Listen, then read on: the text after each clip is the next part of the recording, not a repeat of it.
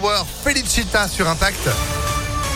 Patrick Juvet, d'ici là en mode disco, où sont les femmes La météo bien sûr et puis l'info, et évidemment Sandrine Ollier, bonjour. Bonjour Phil, bonjour à tous. À la une, plus de 14% de la population mondiale a eu la maladie de Lyme, la maladie donnée par les tiques infectés.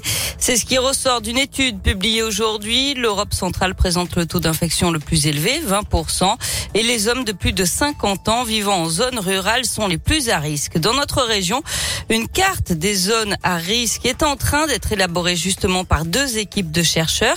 Elle combinera les informations de deux cartes qui existent déjà, comme l'explique Isabelle Lebert, ingénieure de recherche dans le Puy-de-Dôme. Il y en a une qui dit vous allez trouver les tiques où. Donc quels sont les, les, habitats qui sont favorables ou non favorables à la tique. Et puis l'autre elle va vous dire euh, mais à quand. Donc là c'est pour ça qu'on parle de météo puisqu'on va se baser sur des euh, données de météorologie pour euh, ben, essayer de comprendre à quel moment la, la, tique est la plus active.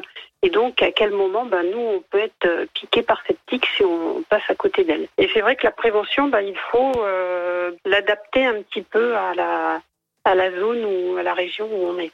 Et en attendant cette carte, il est conseillé de bien s'examiner en rentrant de promenade et de s'habiller en manches longues et pantalons bien rentrés dans les chaussettes quand on va se promener. En cas de piqûre, il ne faut pas arracher la tique, mais l'enlever avec une pince spéciale qu'on trouve en pharmacie et si une, et si une rougeur apparaît, il faut consulter un médecin. Dans l'actualité également, 228 sites industriels de la région épinglés pour des manquements. La campagne d'inspection a été menée au mois de mars pour vérifier les dispositifs de défense incendie. Les résultats sont parus hier. La plupart de ces manquements portent sur la fréquence des opérations de maintenance et le délai de traitement des défauts. Les élections législatives, 650 votes annulés dans la troisième circonscription du Rhône. Les autorités ont décelé des, anom des anomalies dans un bureau de vote du troisième arrondissement de Lyon, selon le progrès. Ça ne change rien au résultat. Le deuxième tour dimanche verra s'affronter la NUPES et Ensemble. Un rassemblement des lycées classés éducation prioritaire aujourd'hui à Lyon. Ils se rassembleront à 13 heures devant le rectorat de l'académie. Ils réclament plus de moyens. Une délégation doit rencontrer le recteur d'académie à 14 heures.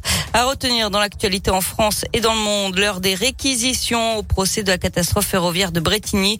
La SNCF, SNCF Réseau et un ancien cheminot sont poursuivis pour blessures involontaires et homicides involontaires. Le 12 juillet 2013, le déraillement d'un train avait fait 7 morts et plus de 400 blessés. Et puis Emmanuel Macron aux portes de l'Ukraine. Aujourd'hui, le président de la République se rend en Roumanie pour saluer les 500 soldats français qui sont déployés sur une base de l'OTAN depuis l'invasion de l'Ukraine par la Russie fin février. On passe au sport avec du cyclisme et on va peut-être revoir Julien Alaphilippe sur un vélo à la fin du mois. Après sa lourde chute fin avril, le coureur de l'Allier figure sur la liste des engagés au championnat de France le 26 juin.